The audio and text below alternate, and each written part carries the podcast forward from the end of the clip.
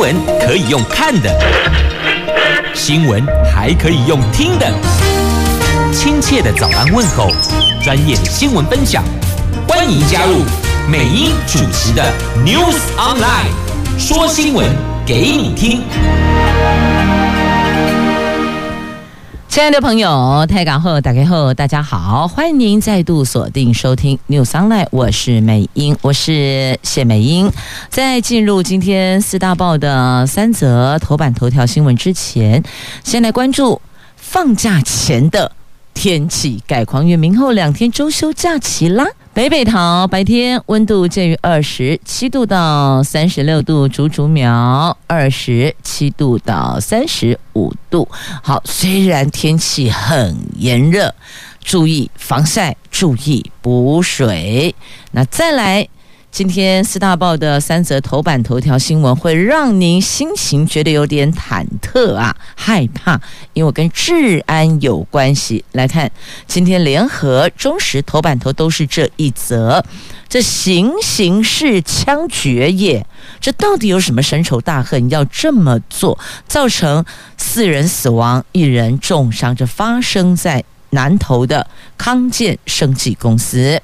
自由时报头版头条：这不当党产，利用转账拨用等方式无偿取得国有财产，党产会追缴八点六亿，国民党败诉。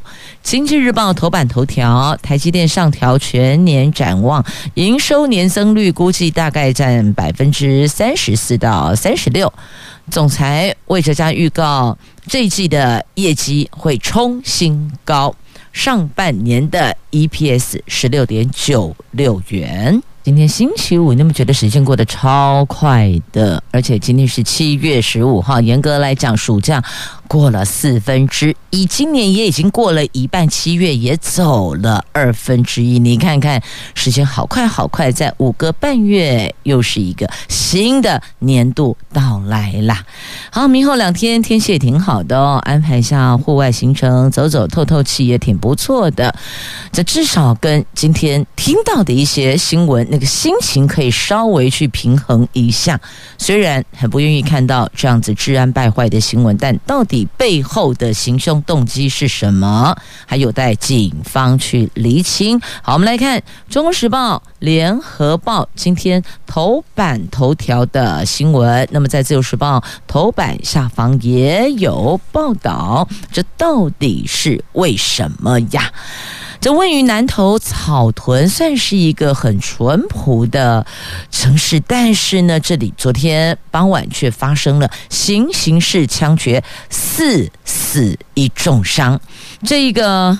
康健生技公司就是昨天行刑式枪决的案发地哦。那这一家公司是由牛樟芝之父封号的赖敏南所创建的生技公司。昨天傍晚六点，经传枪击命案，有一名蒙面凶嫌。拿着改造的手枪，加装灭音器，先后以行刑式手法枪击五个人的头部，四个人当场死亡。那八十一岁的董事长赖敏南头部重伤，转送台中荣总治疗，目前没有生命危险。警方已经锁定了特定对象，朝向财务纠纷引发杀机的方向侦办当中啊。那昨天连警政署长都感到。到草屯坐镇呢？那枪击命案总共有两个现场，这两个现场全部都是朝头部开枪啊！这有一点像当年那个刘邦有官邸血案，还记得吗？前桃园县长刘邦有官邸血案，目前扩大缉凶中，只是呢，这刘邦有官邸血案到现在好像还没有一个答案，到底凶手是谁？到底为了什么？这时间好像过去了，对吧？我记得已经大概有二十六年的时间了，那不知道这个是不是已经过了这个法定的追诉期了？好，重点拉回来，昨天发生在草屯的这些，到底是财务纠纷还是其他的原因？那么，现场被行刑式枪决的有创办人赖敏南的弟弟还有女儿也都中弹身亡了，而且这凶嫌把人赶进厕所行凶，目前已经锁定了可疑对象，扩大侦办当中啊。好，这个是在今天的两报头版头条，联合中时头版头，自由时报在头版下方的新闻，看了这个你会不会觉得突然变得很忐忑？这治安怎么了？败坏如此？那后续就有待。警方厘清之后，会再向国人做说明。有时报今天头版头条的新闻，就有关国民党的不当党产。这国民党早年来台湾之后，以转账拨用的方式，无偿取得了四百五十八笔的国有特种房屋土地。行政院党产会认为这个是不当党产。追征八亿六千多万元，国民党不服提告，台北高等行政法院审理之后认为，国民党当年取得房地所有权之后，却没有给付对价给国家，依党产条例确实是不当取得的财产，党产会计算。追征价额也没有问题。昨天判决国民党败诉，那国民党对于判决深表遗憾，将在收到判决书后提起上诉。那台北高等行政法院审理认为，国民党没有对价给付给国家，所以认为这是不当取得，就是不当党产。那对此呢，国民党还是会提起上诉，同时表达。遗憾，好，这是在今天的《自由时报》头版头条的新闻。那么接着呢，我们来看《经济日报》头版头条的新闻。来看护国神山台积电呐、台积电昨天公布了上半年大赚四千三百九十七亿元，每一股纯益十六点九六元，就是 EPS 十六点九六。那总裁魏哲家预告，这一期的美元计价营收平均值可望季增。百分之十一点二，继续挑战新高，而且还调高年度美元计价营收年增幅的预估，由原来预期的三成上调到年增百分之三十之上的中位数区间。大概是三十四趴到三十六趴。那昨天台积电举办法说会，总裁释出了这些讯息。昨天股价涨四点五元，最后收盘在四百七十五元。外资终止连七买，转为卖超六千五百四十一张。那分析师关注台积电第三季美元计价营收挑战新高的功能。那总裁提到，主要来自高速运算，还有物联网跟车用需求的强劲，带动了五纳米跟七纳米制程持续成长。所以长期看好电子产品所需要半导体含量持续成长，支撑半导体长期结构的需求啊！这是在今天经济日报头。版头条的新闻是让这座护国神山爱够好好谁呢？呃，不然的话，你看那个股票直直落，从之前什么听过什么上千元，对吧？喊到有也喊过八百，然后也有说这个六百八，那现在甭说六字头，五字头都不见，现在是四字头。那不知道昨天法说会。对于接下来台积电的股价有没有支撑的力道呢？好，那么再来看昨天股市哦，金管会。护盘两招出手，第一个鼓励企业实施库藏股，第二个放宽信用交易抵缴担保品范围，减缓大盘的卖压。这为了避免投资人融资断头潮涌现，加重台湾股市卖压，所以金管会昨天宣布两大稳定股市的措施。第一个就是鼓励企业家实施库藏股来提振市场的信心。那第二个是。今天起，就七月十五号起，放宽信用交易抵缴担保品范围，借此降低断头潮，减缓大盘卖压。实施期间，则看市场的状况再决定。但至少这两招已经拉出来了，随时出手。那么就是这两个方式，希望。透过这两招出手，能够稳定股市、护住股市呀。那尽管会宣布的即日起放宽抵缴担保品之后，从目前担保品范围只限于股票、债券、黄金、台股基金等四大类以外，只要经过证券商等授信机构的同意，可以拿其他的担保品，譬如说像不动产啦，来作为补缴融资自备款，所以有给了一些这个调整。继续再来看这个再启动除权息行情啊！这国安基金点火奏效，拳王台积电、股王大力光这双王法说会为行情暗赞。昨天股市开低走高，上涨一百一十三点，最后收盘在一万四千四百三十八点。尤其红海完成填息，除权息行情可望再次启动，领指数向上挑战一万五千点的大关呐、所以现在是万四，前两天还要保万四，保一万四千点，对吧？现在看起来万四好像是稳的哦，要前进一万五千点了，但。能不能够成功的顺利的前进，还得看大伙儿赏不赏光，给不给脸呢？好，那么再来关心中国的烂尾楼房贷风暴扩大，延烧了二十个省，有一百五十个建案，官方跟银行会商相关问题，推进保交楼保。保险的保，保护的保，交交易的交啊，保交楼。这中国大陆最近爆发的房贷危机有扩大迹象。根据媒体的初步估计，至少已经有河南、湖南、陕西等等有二十个省，有一百五十个建案，因为沦为烂尾楼盘，导致购物民众集体拒缴房贷。大陆银行股是连日大跌啊，能想象吗？二十个省有一百五十个建案发生这样的事情，买房的人都已经办贷款喽，他拒绝缴房贷哦，因为是烂尾楼啊，我多缴多赔，我为什么还要缴呢？因此导致了这银行股哦，最近是大跌呀，因为呆账变多了哦。好，这是受到烂尾楼。停贷风波影响的，那中国的 A 股昨天银行股开低走低，招商银行一度还跌了五趴呢，成都银行、宁波银行、平安银行全线下挫，房地产开发类股震荡走低，天宝基建、生物业已一度。跌了大概有八趴，百分之八页。那中交地产跌了有百分之五，金能置业、金地集团、滨江集团、南国置业、合肥城建等等也都跟着应声下跌，还是真的是跌跌不休，用在这里刚刚好哇。好，还有铁矿砂跌破一百美元了，新加坡的铁矿砂价格在十四号的盘中跌破每吨一百美元，跌到八个月的低点，主要原因。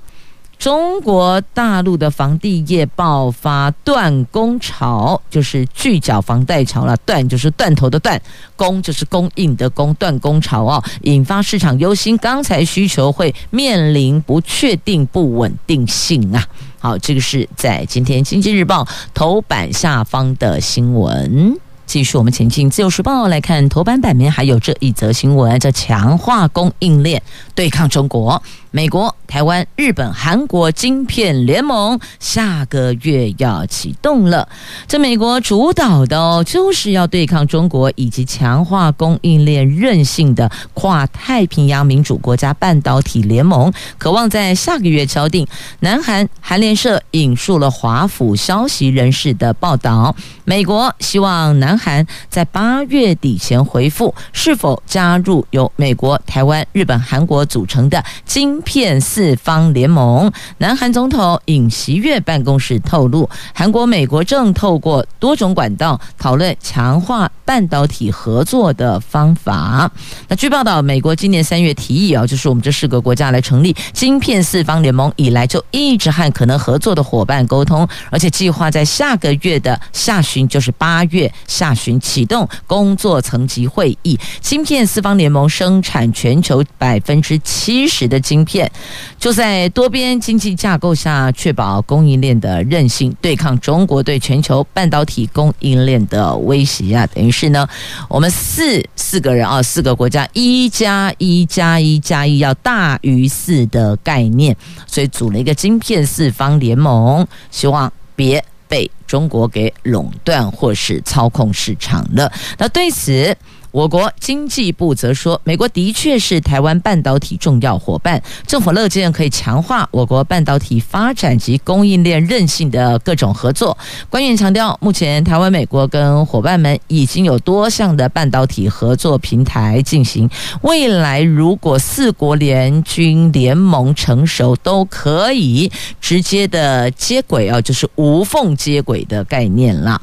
那官员说，台湾、美国双方目前都已经建立的经济繁荣伙伴对话以及科技贸易及投资合作架构等机制与平台，一直都有讨论半导体领域的合作，重点就是要如何加强供应链的韧性啊！这加强韧性很重要，不是看眼下的订单哦。这有了今天的订单，不代表明天订单依旧可以报到。所以呢，这如何强化韧性？这个才是重点呐。好，那么接着再来，先进《中国时报》头版下方的新闻：美国成功试射陆空极音速飞弹呐，这赶上了中国俄罗斯武器竞赛，来了来了，修滚滚的来了。在中国俄罗斯相继成功的发展了各型极音速武器的这个当下，美国也加速迎头赶上了。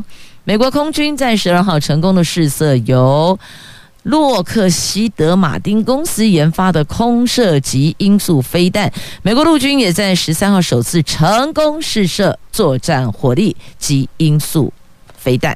那美国的空军杂志报道，美国空军十二号在加州外海成功的测试的空射快速反应武器推进器的第二次的自由飞行。那上一次呢是在五月十四号，所以第二次就是在七月十二号。算起来，他们还真的是有哦，这个叫做。加快速度，要赶上，迎头赶上啊！那么作战火力是轮载型陆射极音速系统，这次测试首次使用美国海军陆战队的后勤卡车作为这次中程级音速飞弹的发射器，展示包括第一级火箭发动机、飞弹筒跟飞弹原型托盘等关键的这个部件哦在内的。集成技术的成熟度啊，那么这个飞弹原型托盘，它是特别设计用在美国海军陆战队还有陆军后勤车辆的飞弹负载处理系统，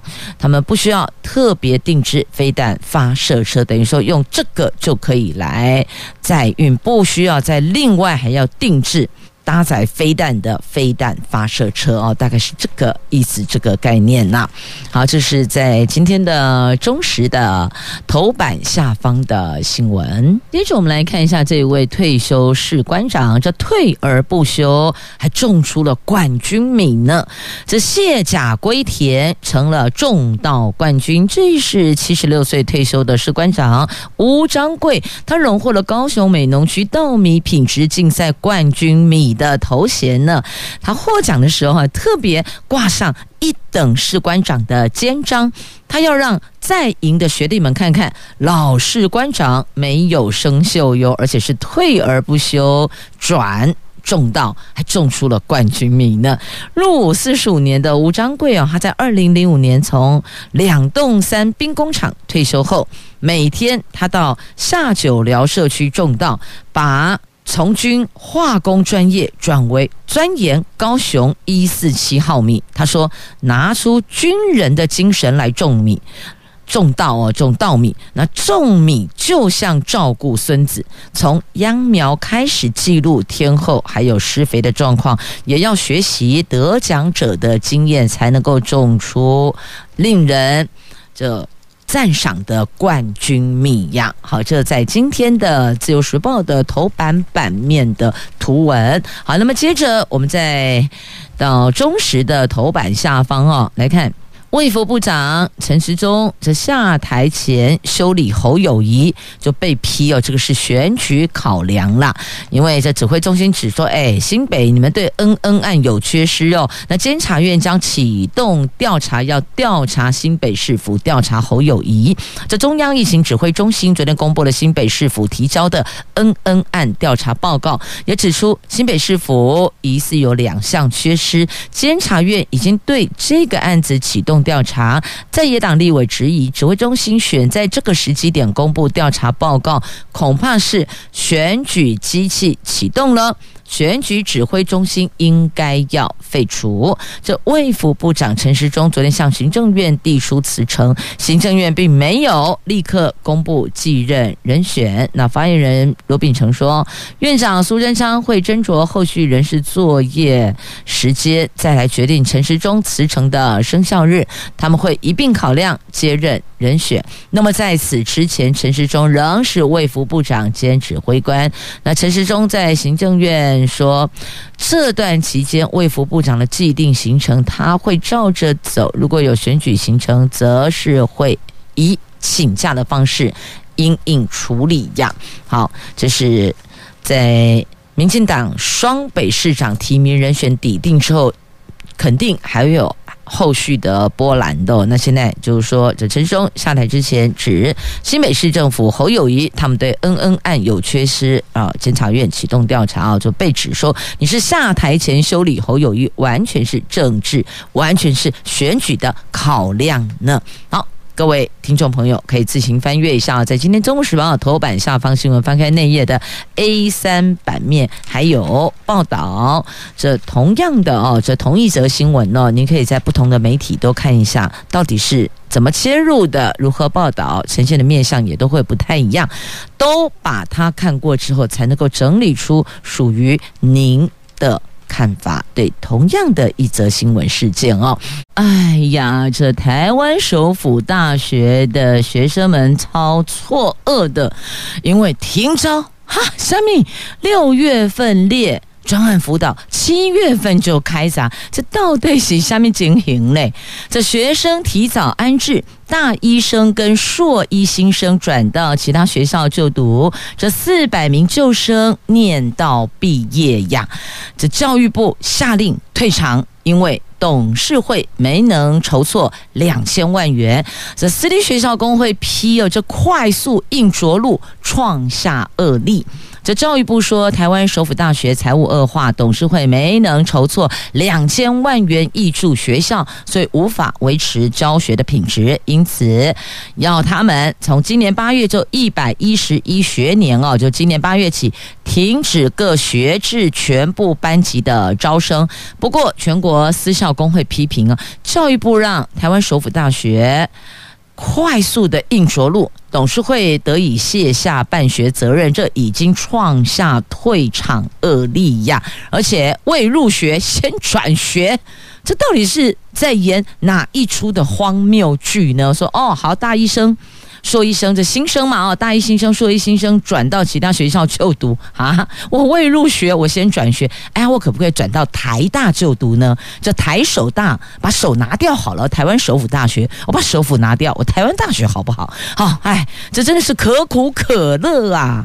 这台湾首府大学财务面临困难，教育部在三月三十一号韩文要求筹措两千万元挹助学校，但是董事会没做到啊。教育部又派员到学校实地查访了解，认为学校已经无法维持教学品质，难与。教职员工还有学生做妥善的沟通，而且维护教职员工还有学生的权益，因此下令全面停招。那全面停招啊，怎么还有新生呢？哦，我嘛看无呢。我现在其实对哦教育的一些这个校园的事件哦，已经不飒飒，已经看得有点哦花碌碌的，搞不清楚到底是我状况外。没因我状况外，还是真的很荒谬呢？各位听众朋友，您觉得呢？好，我们来看，在今天《中国时报》A 四版面，《自由时报》A 九版面。那么联合也在那页，哎，招对都 OK 啊。刚刚有看到，好了，不管都是这一则了啊。这台湾首府大学因为财务困难，董事会急着让学校自我了断，而教育部六月份才把它列为专案辅导的学校，哎，七月份就要它全面停招啊，这种效率快到惊死人哦。有一些才刚刚考上台湾首府大学研究所的学生，都还没入学就要转学，这个也写下台湾教育史上最荒谬的现象之一呀。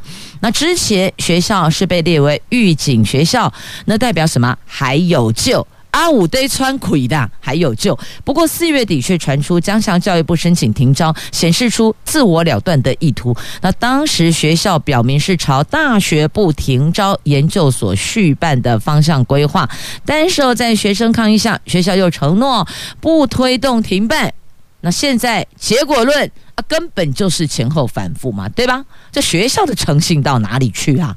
所以。妙啊！我还没入学，我就先转学。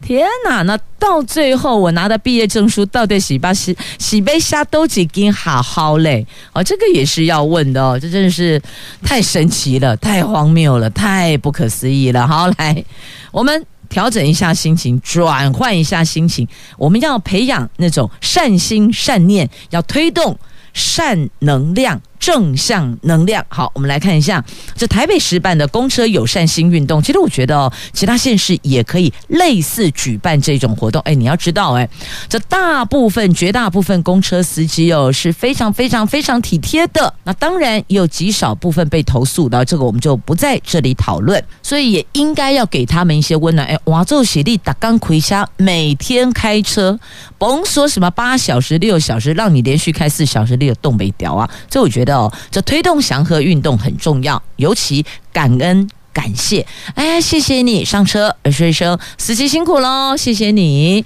来看台北市的这个公车友善心运动，要票选人气问奖啊！这二零二二年的公车友善心运动正式开跑了，今年活动是以转身相挺。一起前行为主题，这个“疫”哦是疫情的“疫”哦，一起前行。现在起到八月十六号举办人气驾驶的票选，欢迎到脸书粉丝团按赞。十月十五号公开表扬前三高票的驾驶员。好，那七月二十一号起，民众还能够线上参与转身相挺体验活动，借由游戏来感受驾驶员的日常。参与者有机会抽中精美小礼物。好，这是这个台北市府。他们所主办的活动，台北市交通局还有公共运输处担任指导单位，台北市公车联营管理委员会主办的进捐儿童安全文教基金会承办的，希望借此拉近公车驾驶跟乘客之间的距离，也让市民可以看到问奖在疫情期间如何承担大任，而且压力很大呢。你不知道上车的民众乘客有没有确诊，它是一条线还是两条线哦？这每天司机都带。带着三条线很忐忑，所以我觉得有时候换个同理心哦，社会会更加的祥和，彼此更加理解，多一份感恩惜福。您觉得呢？好，那么接着我们再来关注哦，这个是在《旧时报》头版满面的图文哦。我先看一下两则图文，看哪一则？看这一则好了哦。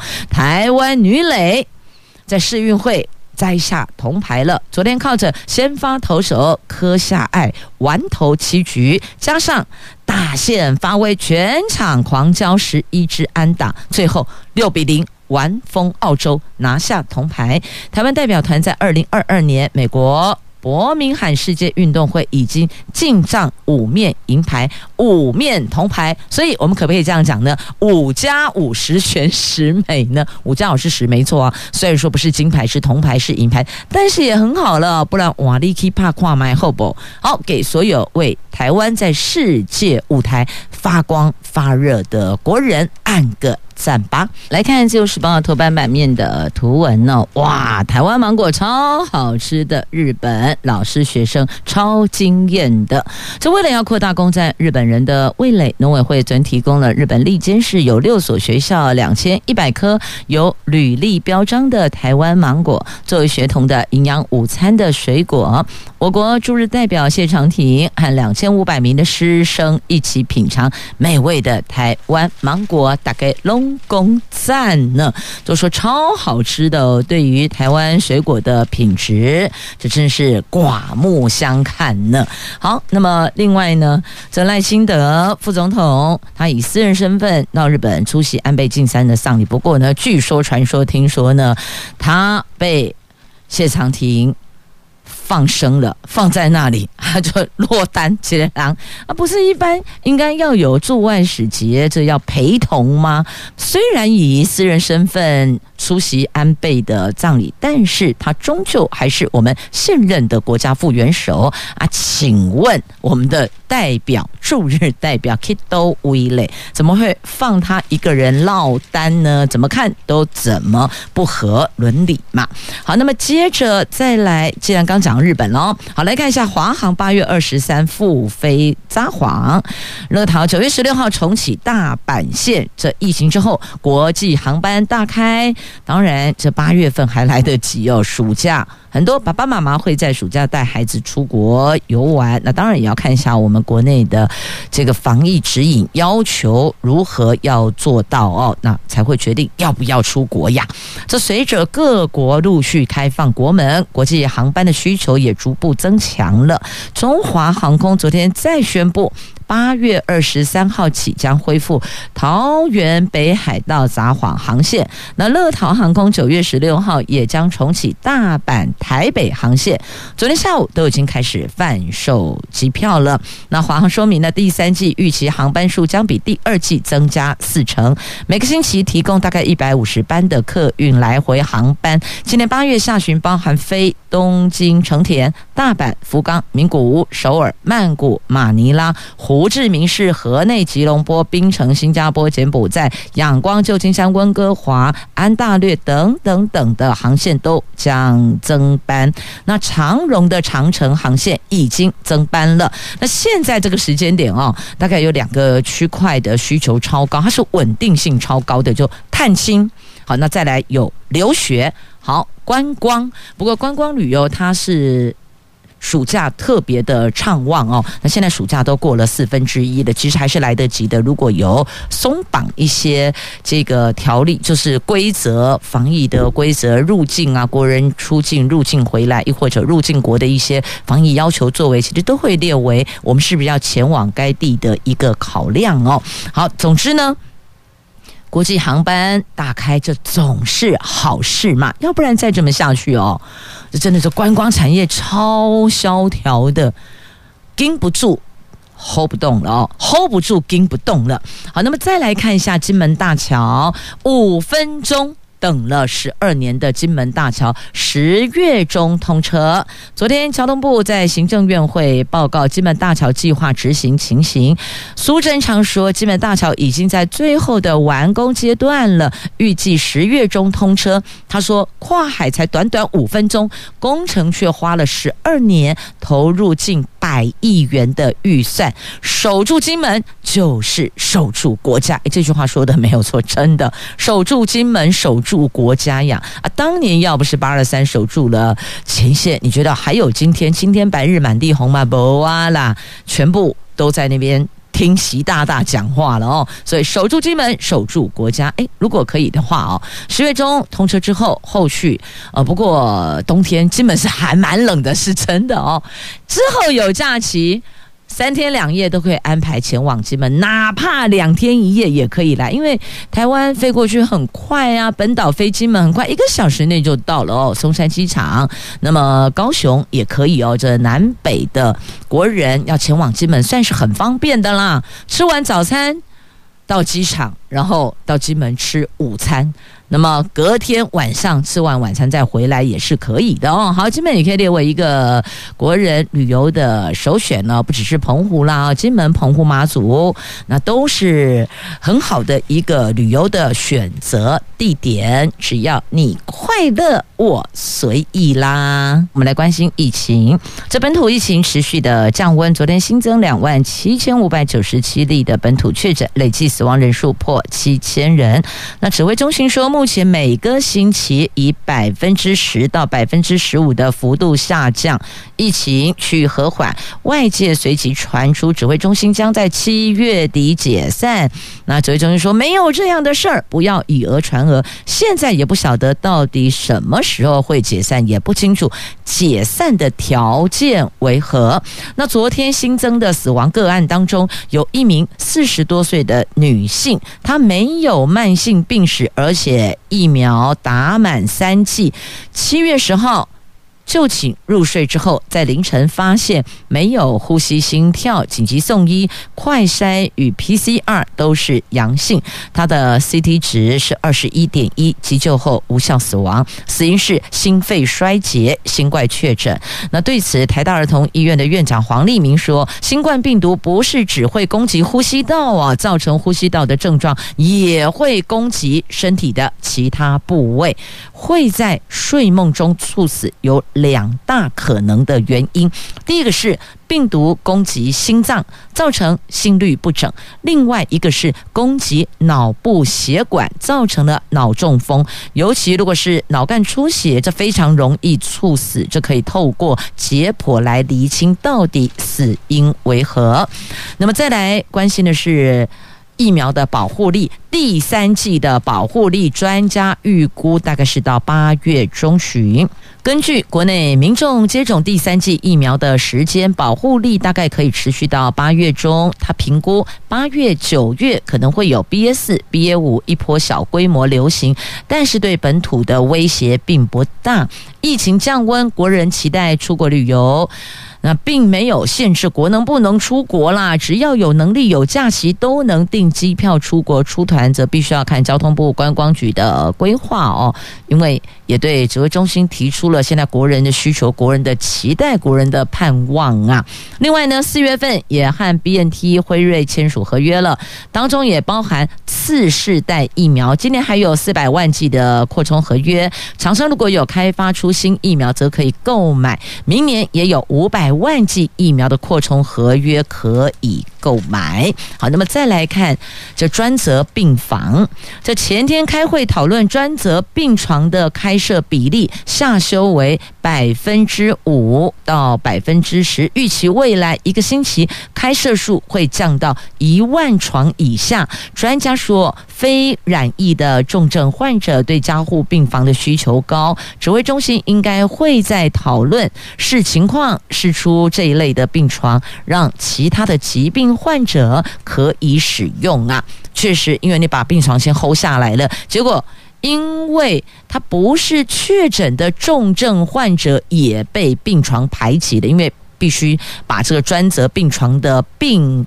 呃，专责病房的病床给空出来，因为有专责病房呢，还有加护病床，所以呢，这提出了需求。既然已经下降，就不用再 hold 住那么多张病床，是不是可以让不是染疫的重症患者可以入住，及早入住，接受比较好的照顾啊？这个。光污染这么的强啊！这到底哪来的光污染？原来就是因为设光电板，结果呢，邻居都受害啦。在经济部打算立法强制新建筑物要装设光电板发电，就各地也正加速建置屋顶的光电厂。不过呢，夏日炎炎里桃恰雅雅哦，光电业者说。已经有听闻，光电板直射眩光造成了临近房舍的困扰，必须要加装窗帘改善的案例。那光电板的光害应该是要预先防范的。反光害团体说，环保署应该订立专责防治光害。你指定光污染环境指引，这个是有怠惰的表现呐、有几个县市政府的环保局都说了，环保署只有光污染的管理指引，没有罚则。过去遇到电视墙。广告看板光害的陈情，也只能够劝导业者改善，并没有强制的约束力。中央应该尽速制定规范，让地方可以依循管理。那环保署说呢，目前全台湾光害澄净案件一年大概有四百多件，和其他公害大概三十万件比较相去甚远，还没有立专法的考量，但是会观察屋顶、光电厂等光害，并和经济部协调预防的做法，总不能够说因为要推动强制光电板，就会造成临近房舍的光害吧。好，那么接着看了光，再来看一下，就是这道光，就是这道光，好热的太阳光啊！加空波内，这中国大陆多地高温天气持续炎热，上海前天高温四十点九度，这个追平了一八七三年以来有气象记录的最高值。根据七十一个。中国大陆的国家气象站的最高气温突破历史其实，大概达到摄氏四十四度，而且传出了中暑死亡的案例。你想想看哦，这四十四度真的好像住在烤箱里面呢。有妇人疑似中暑不治身亡，而且哦，那个马路的地面的温度高达六十五度，这六十五度连蚂蚁都会暴毙加恐怖呢。所以要怎么样让生活的这个温度、体感温度有下降啊？这热浪持续，注意防晒。补水、消暑、降温呐、那联合国第六次评估报告，最近五十年全球变暖正以过去两千年以来前所未有的速度发生，气候系统不稳定加大。联合国秘书长称，这个叫做全人类的红色警报，全球变暖是北半球高温热浪事件频发的根本原因啊！所以要怎么样？避暑降温很重要啊！也谢谢朋友们收听今天节目，我们下次空中再会了，拜拜。